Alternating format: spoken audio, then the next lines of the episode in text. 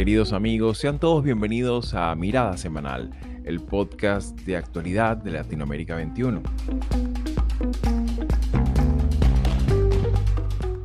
Como todos los domingos, analizaremos las principales noticias de la semana con el respaldo intelectual de Marisabel Riera y Manuel Alcántara Sáez.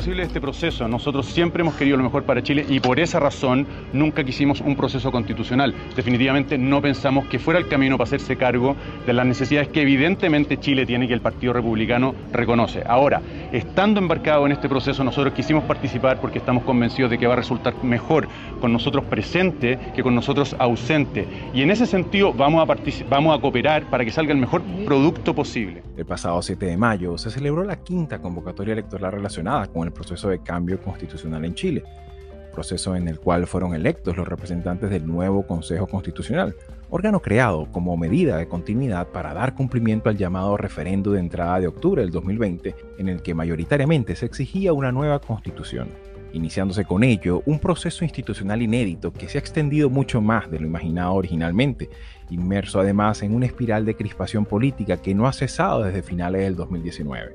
Lo más destacable de esta elección fue el notorio viraje político que ha dado la nueva correlación de fuerzas de este segundo órgano constituyente, el cual, a diferencia del electo en mayo del 2021, tendrá una mayoría predominantemente de derecha, liderada por el Partido Republicano. Ante este giro de los acontecimientos en el proceso constituyente, ¿qué implicaciones tendrá para la gestión del gobierno de Gabriel Boric? Y más allá de ello, ¿esta nueva mayoría conservadora podrá generar una nueva matriz de consensos en los temas constitucionales de mayor discordia?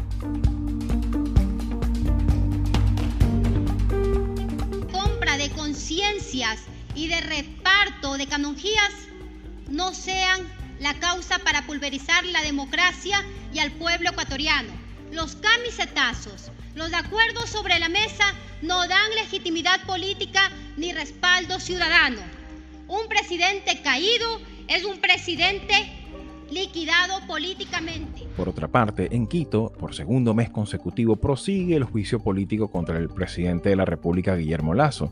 Con el respaldo de 88 de 116 asambleístas, se aprobó una nueva fase de este contencioso político entre el Poder Legislativo y el Ejecutivo, en el que el propio mandatario tendrá que ser interpelado en los próximos días. Una escalada de tensiones que pudiera conducir a la destitución de su cargo, pero por otra parte, el presidente pudiera también ordenar la disolución del Legislativo y adelantar elecciones generales, dando paso a la denominada muerte cruzada. Hablamos de un juicio basado en la presunción del delito de peculado por parte del Poder Ejecutivo, ante lo cual la comisión parlamentaria encargada no consiguió recabar pruebas suficientes para emitir un informe concluyente ni tampoco una recomendación de juicio político. La polémica se ha centrado en la interpretación extensiva, para algunos abusiva, del artículo 142 de la ley por parte de la presidencia de la Asamblea Nacional, acelerándose con ello la realización de este juicio, incluso sin que esto haya contado con el aval de la propia comisión parlamentaria creada para tal efecto. Todo esto ocurre en un marco de opacidad, acusaciones cruzadas de transfugismo y una gran incertidumbre sobre qué desenlace tendrá esta crisis institucional. En este contexto, cabría preguntarnos, ¿el próximo 24 de mayo será Guillermo Lazo quien rendirá cuentas en su informe bianual de gestión o será otro el presidente del Ecuador?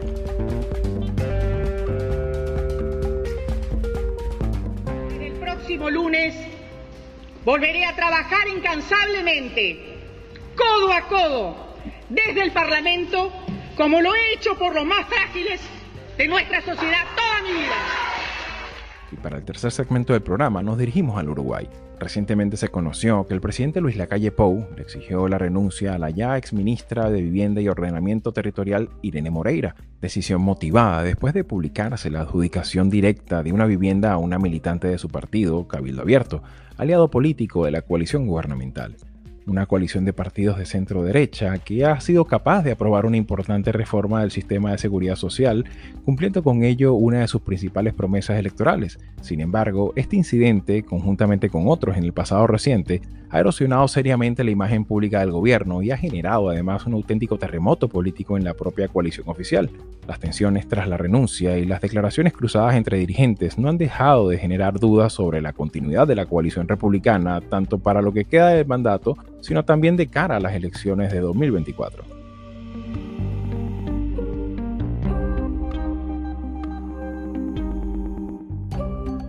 Soy Xavier Rodríguez Franco, les hablo desde Houston, Estados Unidos, y hoy es domingo 14 de mayo de 2023.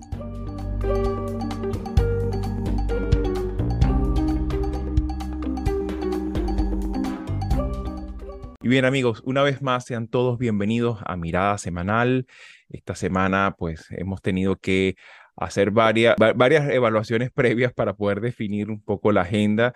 Sabemos que especialmente sur de Estados Unidos se, hoy termina el título 42 y esto por supuesto va a ser un tema que muy probablemente vamos a tener que regresar sobre él la semana que viene, un poco evaluando ya las repercusiones, también de las medidas sustitutorias que, que, se, que se aspiran sean implementadas a partir del mismo momento en que se está grabando este episodio. Pero para empezar eh, nuestro, nuestro repaso semanal, ciertamente la semana comienza con esta noticia que ocurre en Chile este pasado domingo. Se realiza mm, una, nueva convocatoria electoral. Ya es llamativo porque es la quinta relacionada al proceso de liberación constituyente que, vive Chile y que tiene un desenlace ciertamente llamativo donde el Partido Republicano, un partido relativamente nuevo, reciente, sin mucha tradición electoral en, en, Chile, pero bastante escorado a la, a la derecha, eh, resulta ser el principal ganador de esta, de esta contienda y uno de los actores, sin lugar a dudas, centrales para si es que se llegara a aprobar un nuevo texto constitucional, va, a tener eh, sí o sí tu aprobación. En este contexto, Manolo, resulta llamativo, eh, a veces uno, esto lo pudiera uno comparar sobre todo con las personas que no están viviendo o no están tan familiarizadas al contexto chileno, si sintonizaron la serie en el primer episodio en el 2019 o 2020 y de repente volvieron a sintonizar la misma serie pero en el 2023, o sea, resulta, bueno, pero ¿qué pasó aquí? cómo cambió, cómo se dio un viraje tan importante en el entorno político, ¿no? Entonces me gustaría un poco tu apreciación de contexto para examinar este resultado y sus implicaciones en el contexto de esta Chile que busca mm, de una manera institucional y pacífica un cambio constitucional. Eh, bueno, eh, mira, la primera cuestión es que ah, hay que señalar que siempre que hay unos comicios, que siempre que se consulta a la gente por una opinión, por una opinión expresada en una, en una opción, ah, es medir el pulso, se mide el pulso de una sociedad. Y esa sociedad, eh, al, tener pulso, digamos que señala dos, dos, cuestiones. Una, directamente por lo que se le está preocupando, pero otra, eh, por el estado de ánimo. entonces, a veces es esto segundo que predomina mm, ante lo que se está preguntando. ¿no? Y creo que cuando estamos en un proceso como en el chileno, que tú muy bien has señalado que ya va para cuatro años, hay que pensar que todo esto es reacción a la gente en la calle en octubre del año 2019, cuando empezó eh, a articularse este proceso de reforma constitucional. Y lo último que hemos tenido, como ha señalado el domingo pasado, pues es una elección en la que hay eh, datos eh, que sobrepasan a la propia idea de, la, de, lo que se está preguntando. Por ejemplo, el primer dato es eh, una participación muy elevada, de acuerdo que el voto vuelve a ser obligatorio en Chile, pero estamos hablando de una participación que se ha acercado al 85%. En segundo lugar, que una fuerza política, en este caso el Partido Republicano que, lidera José Antonio Cast, es el partido más votado en Chile desde 1990, ojo esto, es decir, en los 33 años de democracia chilena después de, eh, eh, de, Pinochet, este partido político ha obtenido 3.468.000 votos, lo que supone el 35%. Ningún partido político hasta ahora en Chile había tenido esto. Y esto es un fenómeno que trasciende a la propia cuestión, a la propia cuestión electoral ahora bien, de la cuestión relativa o referida a lo que se preguntaba. Eh, para mí, eh, sí, esta es la primera noticia, pero hay una segunda noticia que quizás sea casi, casi igual de importante que esta, y es que entre los votos nulos y blancos hubo un 20%. Es decir, estamos hablando de una opción que en, el fondo es la segunda opción eh, de, las posibilidades que se daban en las elecciones. Para terminar, el último comentario, yo creo que también es, es relevante que el Partido de la Gente, que prometió como un partido de, liderado por un total outsider y demás, que iba a ser el tapado, ¿no? el partido tapado en la política chilena, ha quedado fuera, pero también han quedado fuera dos partidos históricos que fueron fundamentales en la concertación, como es el PPD, el Partido por la Democracia, y el Partido Socialista. No, están, no va a haber miembros de estos partidos en, la Asamblea, en los 51 miembros que se eligieron el, pasado domingo. ¿no? Y ahora, bueno, quedan por delante eh, prácticamente seis meses hasta el plebiscito de diciembre que deberá ratificar o no el proyecto que ahora mismo eh, se está haciendo un, pro, un, borrador preliminar por, por parte de 24 expertos que van a tener que discutir los eh, 51 eh, electos, y ya digo, 51 electos de los cuales el Partido Republicano va a tener una clara mayoría. Si a esto se le, se le añaden los 11 diputados o, o eh, representantes de la UDI y de Renovación Nacional, es decir, va a ser 34 escaños de 51 que están claro. en posesión de la derecha. Y que aparte de esto también resulta muy llamativo porque, bueno, hay que recordar que el primer órgano constituyente que se eligió no hace mucho fue, a ver, fue electo, si mal no recuerdo, fue mayo de 2021. Este, bueno, obviamente había una correlación de fuerzas considerable y sensiblemente diferente a la que tenemos ahorita, en el que, la, digamos, la, estaba mucho más eh, escorada hacia, hacia la izquierda y aparte de eso, la derecha era, bueno, tenía un alrededor de un 30%, ¿no? De un tercio de, de, la, de, esa, de esa representación y que de alguna manera resulta muy llamativo, sobre todo de cara a lo que pudiera venir en este nuevo proceso que ciertamente, mm, en teoría, incorpora elementos ya discutidos sobre lo cual hay una base, eh, hay, hay, una deliberación previa, hay temas muy sensibles. Eh, también ha habido concesiones importantes, eh, hay que considerar que a pesar de, de, de, los extremismos, pues también Chile, el debate constitucional siempre se ha manejado en unos, en unos, en unos estándares democráticos que sí, eso sí es importante siempre tenerlo en cuenta. Pero en general, eh, Marisabel, resulta, me gustaría un poco tu apreciación también, ¿cómo, cómo miras este resultado, este nuevo órgano constituyente y sobre todo entendiéndolo en el contexto de, de un Gabriel Boric que, bueno, ve menguada un poco también su, su respaldo popular. Eh, muchos consideran que esto también fue un, no tanto como un plebiscito, pero sí un, un mensaje de, de inconformidad y de, y, de, y de, molestia con el rendimiento y el, el desempeño político del gobierno de Boric. Bueno, yo creo que este tipo de consultas generalmente se convierten en, en un plebiscito. Así no sea esa la intención, terminan siéndolo porque de alguna forma la gente va y, y, y, retomo lo que decía Manolo, esto fue una participación obligatoria, a diferencia de la inicial, de la primera, que, que no lo fue. Y eso también tiene su peso en esta, en esta respuesta colectiva, pero el asunto es que a Boric le falta todavía bastante camino por recorrer y ver su presidencia, y no, no, la presidencia es la agenda política, su propuesta política, ver que ha sido derrota tras derrota. Eso, desde el punto de vista de la percepción popular, tiene un, un altísimo costo político. Sin embargo, yo también creo que es importante destacar que el ciudadano chileno se ha pronunciado y lo ha hecho de una manera me parece a mí que muy clara, porque primero hay un, consenso, así sea porque es un, voto eh,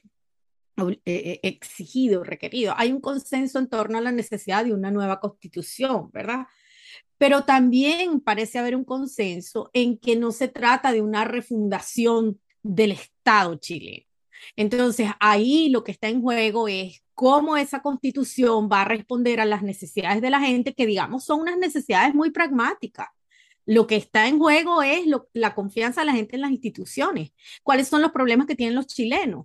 Eh, inflación, inmigración, eh, seguridad.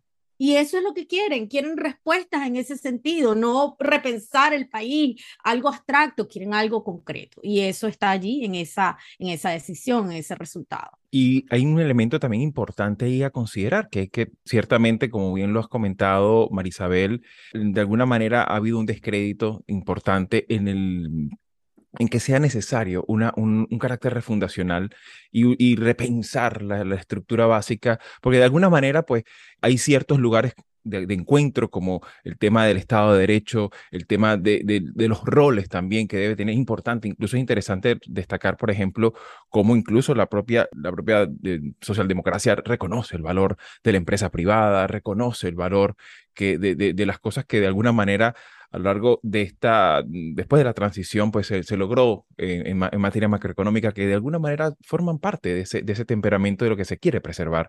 Sin embargo, me resulta también obviamente llamativo que, bueno, pudiera darse, pudiera darse, no, no, obviamente aquí no hacemos ejercicio de politología ficción, ¿no? Pero sí podría darse el fenómeno muy llamativo de que, bueno, Gabriel Boric termine firmando una nueva constitución aprobada pues por su antagonista, ¿no? y, claro, eso no, no, no, es algo que por supuesto es muy llamativo y que podría ocurrir, ¿no?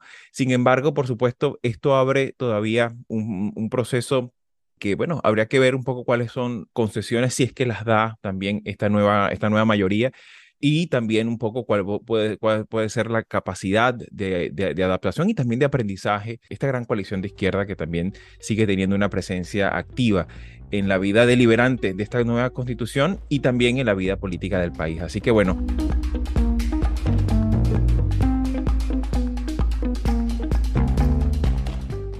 Pasando ya a un segundo, al segundo tema de nuestro, de nuestro encuentro, vamos al Ecuador donde desde hace ya dos meses aproximadamente se ha estado, forma parte, pues, el eje central de la política y del entorno político ecuatoriano, el tema del juicio político. Se conoció que recientemente la Asamblea Nacional aprobó de forma mayoritaria la celebración de este juicio político, una celebración que de alguna manera eh, aceleró el, propio proceso de, de, la comisión parlamentaria que estaba encargada sobre la la evaluación de, las evidencias y que de alguna manera, pues esto es como un elemento que también que ha quedado allí dentro de la controversia, porque ciertamente se acusa de peculado. Y esto de alguna manera es una, es una, una aseveración bastante grave. Eh, ciertamente es importante que, que se revise, el, sobre todo la carga probatoria de lo que, de lo que se está hablando allí, pero de alguna manera pues queda todavía la convocatoria, eh, muy probablemente para la semana que viene, de lo que es una interpelación directa al, al jefe de Estado. En este contexto, eh, Marisabel, me gustaría un poco tu apreciación de conjunto sobre cómo miras eh, esto y sobre todo mirándolo de, de cara a, a, lo que ya hemos visto, a la turbulencia política que ya hemos referido aquí en otros episodios de Mirada Semanal. En principio es mm, eh, una, eh, una nueva, un nuevo episodio de eh, la resolución de conflictos políticos por falta de capacidad para la negociación entre distintos uh, grupos por la vía de, del impeachment, de la remoción del, del Ejecutivo. Y, y esto es volver otra vez sobre una discusión en la que por una parte está la voluntad del electorado, que sencillamente la, la, en este caso el Poder Legislativo eh, pasa de largo, em, porque hay algo que es preocupante del caso, ¿no? Yo, yo coincido, Xavi, en que hay, y no sé qué opinará Manolo, pero yo coincido en que hay que revisar cuál es el, el, el problema, ¿no? Es decir, si hay corrupción, hay que revisarla. Pero lo que vemos es que la misma comisión que revisó los recaudos y todo esto, dice que, que no hay, el, el, resultado es que no hay corrupción y además esto fue algo que ocurrió antes de, de la decisión fue antes del, del periodo de, de, Lazo. Entonces aquí se ve que es un, un asunto de retaliación política y eso es lo grave, utilizar la remoción del, del Ejecutivo para simplemente saldar cuentas políticas, a mí me parece que es gravísimo porque va en contra de, de, la voluntad popular que votó por ese presidente, pero también destruye la institucionalidad, no solamente el Ejecutivo, es el propio legislativo el que queda en entredicho. Entonces, a mí me parece que eso es quizás lo más grave de todo, sin entrar en el fondo de, del caso concreto de peculado, de, claro, de tráfico, lo que ciertamente sea. Sea. Allí, allí es como que, bueno, utilizar para, para un objetivo, utilizar un elemento institucional que está diseñado y previsto para prevenir de otro tipo de problemas, utilizarlo de carácter, de manera meramente instrumental, ¿no? Y eso, por supuesto, es algo que, que,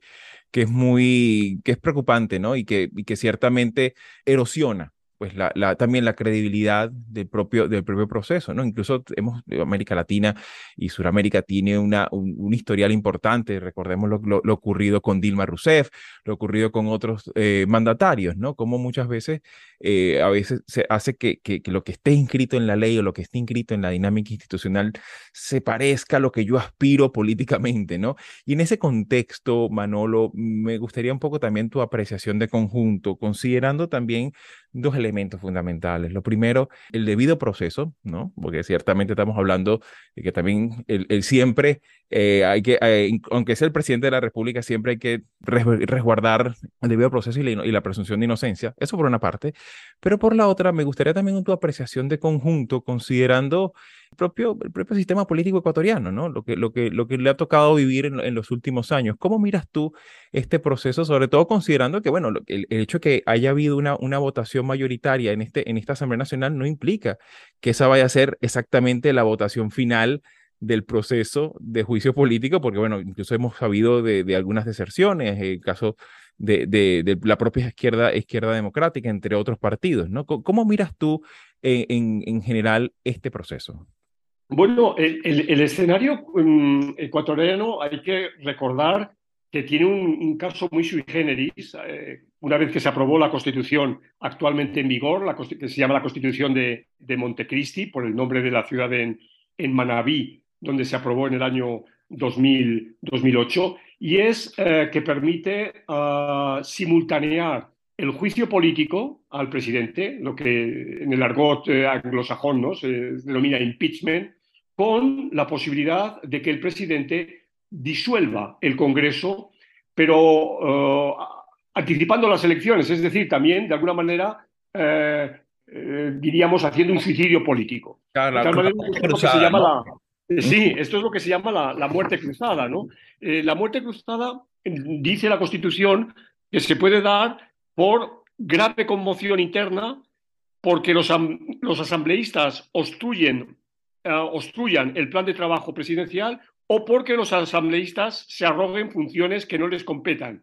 En este caso, la Corte Constitucional tiene que decir lo que es verdad, pero las dos anteriores es discrecional del, presidente. Es decir, que el presidente Guillermo Lasso, eh, eh, conviene no olvidar, mm, gobierna con una asamblea legislativa compuesta por 137 asambleístas en las que hay más de 10 grupos parlamentarios y que su grupo político no tiene mayoría, requiere de una complicada negociación constantemente para sacar adelante la legislación.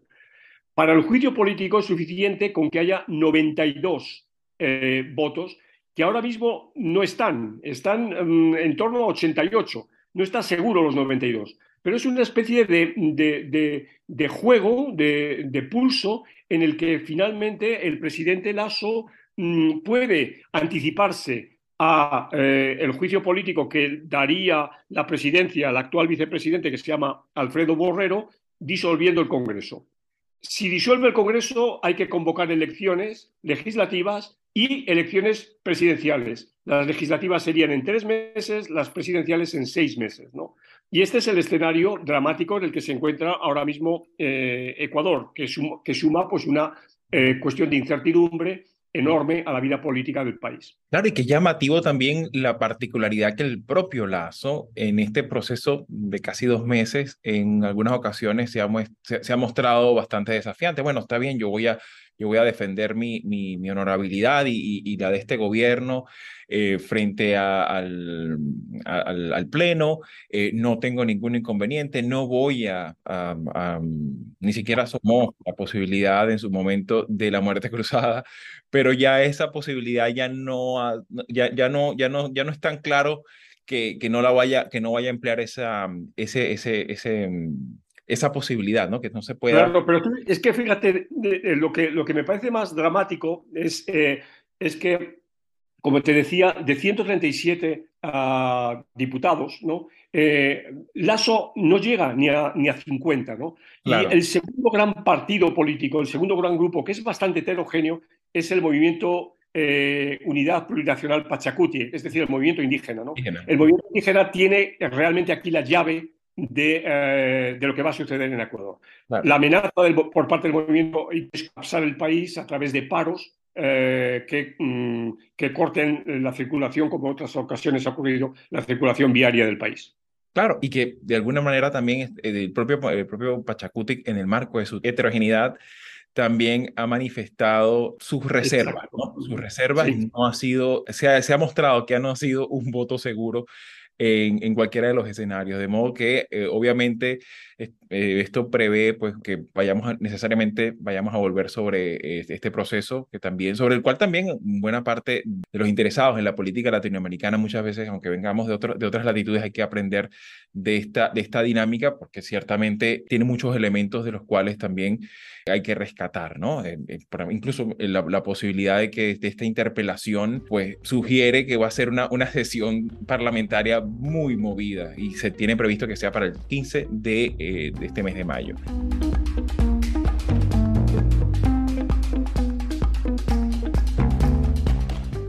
nuestro tercer segmento del programa, vamos a incorporar a un nuevo país que no había pasado por acá por mirada semanal, lo cual ya habla un poco de, su estabilidad, de, de, su forma de hacer política, y es el caso del Uruguay.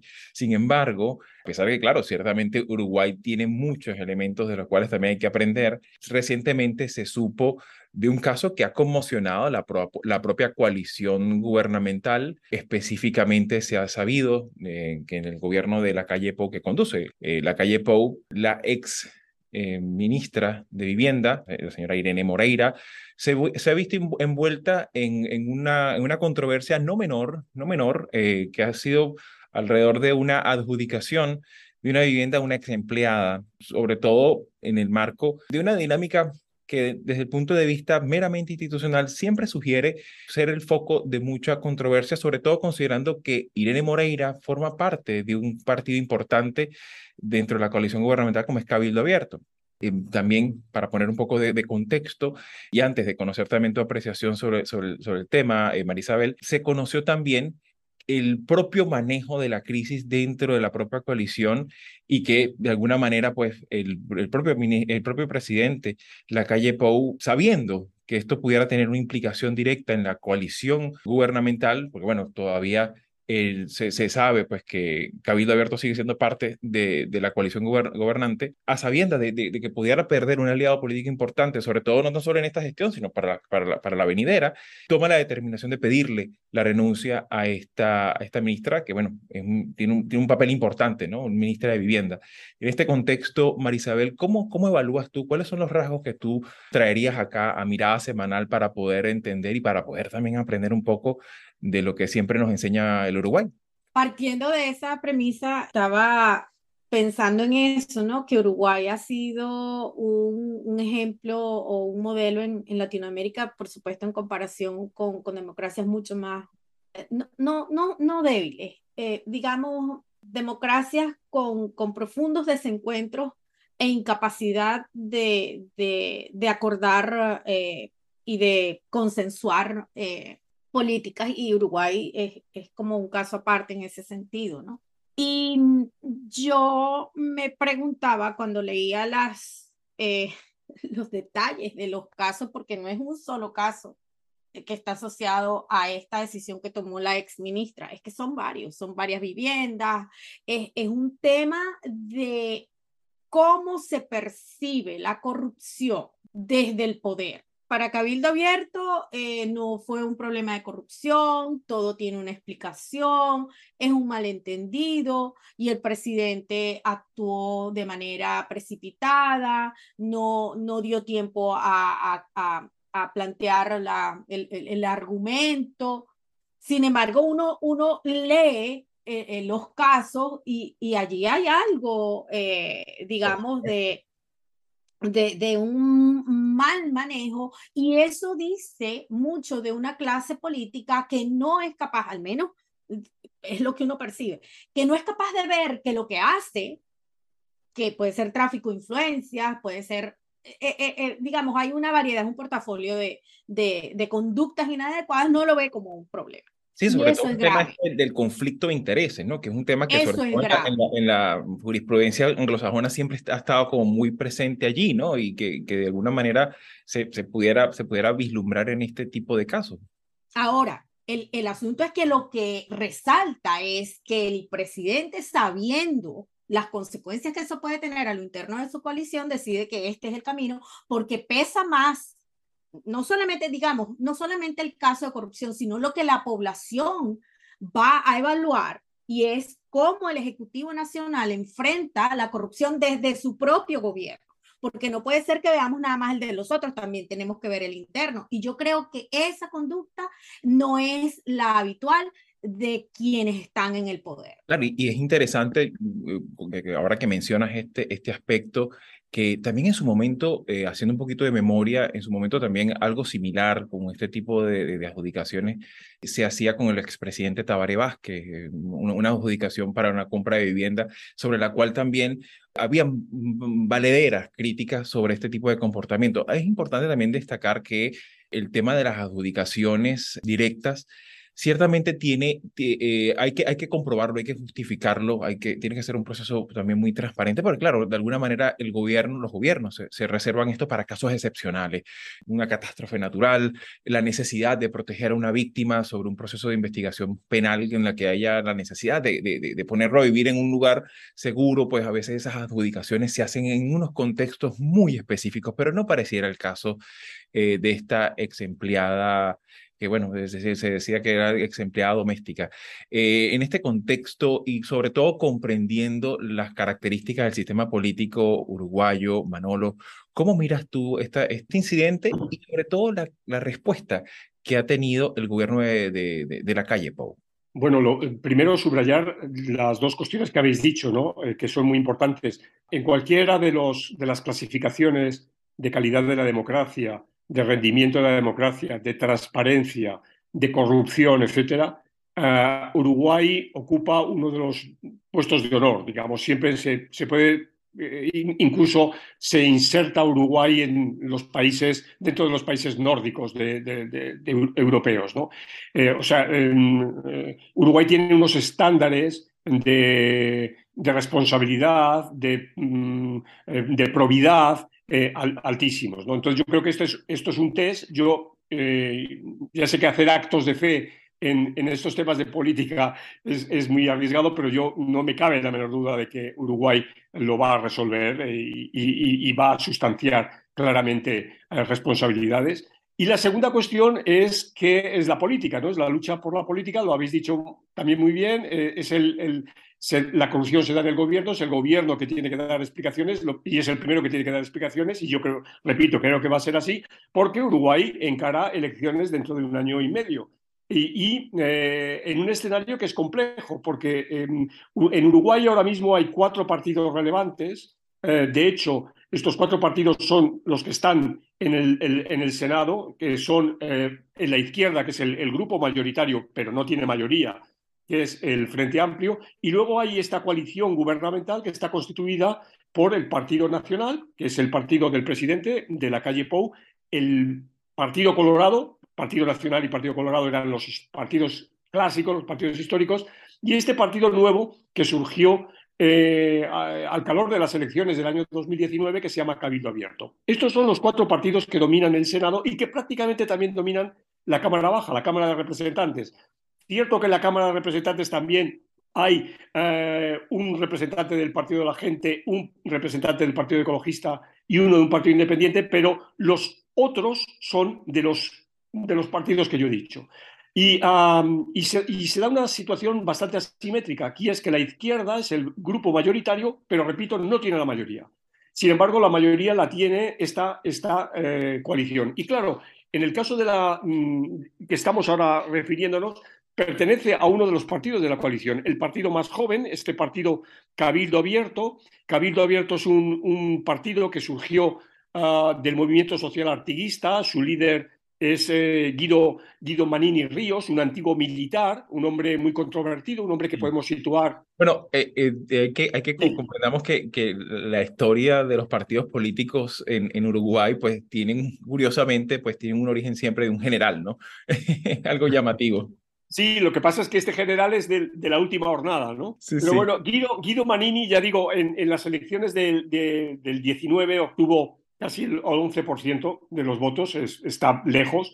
Pero bueno, en un sistema electoral, recordemos una vez más, en el que hay segunda vuelta, si este hombre llegara a tener cerca del 20%, entraría sin duda alguna a la segunda vuelta y entonces complicaría mucho el escenario político del país. Sin lugar a dudas. Y claro, hay que tomar en cuenta que también tenemos en el contexto reciente una reforma, eh, una reforma, digamos, eh, bastante ambiciosa que se ha llevado a cabo recientemente en la reforma social importante, que se, se ha llevado a cabo a través de canales institucionales y con un respaldo importante desde el punto de vista del sistema político y de la propia población. Obviamente, también, la verdad se ha dicho, pues incluso el sindicato único ha dicho que, bueno, que, que eh, ha, ha, empezado pues una gestión para esta, esta reforma, pues tratarla de revertir, pero claro, siempre cuando uno va al detalle, ¿no? Uno ve incluso hasta el tenor de la propia crítica, se hace en unos estándares de respeto a las instituciones, de, de debate eh, argumentativo, pues que, que, es muy llamativo y que por supuesto siempre habla muy bien de ese temperamento uruguayo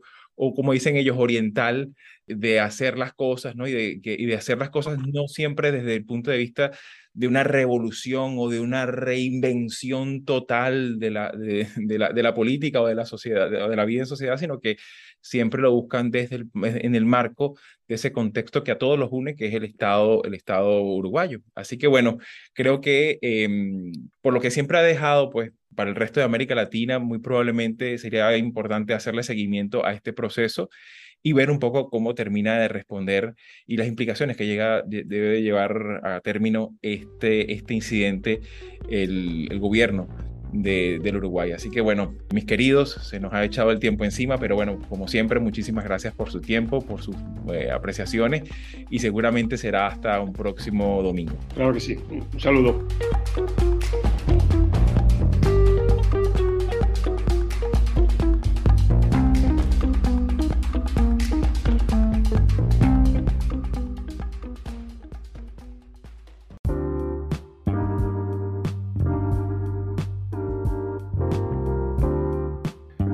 Utilizados en este programa fueron obtenidos de Deutsche Welle en español, CNN en español y BTV Noticias. La edición y musicalización corre por cuenta de Carolina Marins. Yo soy Xavier Rodríguez Franco y nos escuchamos en Mirada Semanal el próximo domingo.